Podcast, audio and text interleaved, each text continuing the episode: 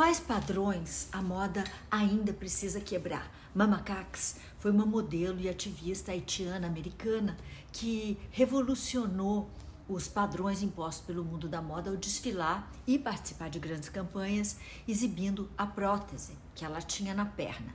O nome dela mesmo era Caxi, Caxmi Brutus e ela nasceu em 1989 em Nova York, mas cresceu no Haiti.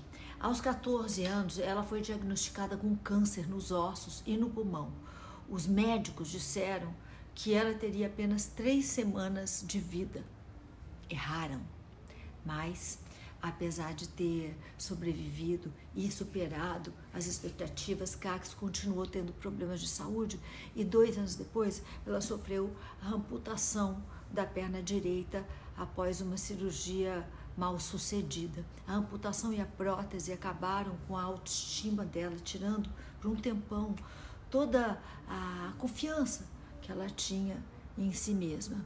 A modelo conta que passou anos usando roupas longas que escondiam a sua prótese. Mesmo com todas as adversidades, Mamacaque se tornou bacharel e mestre em relações internacionais e virou jogadora de basquete em cadeira de rodas. Em 2016, Cax trabalhava na prefeitura de Nova York quando foi convidada a desfilar em um evento da moda promovido é, por Michelle e Barack Obama é, na Casa Branca.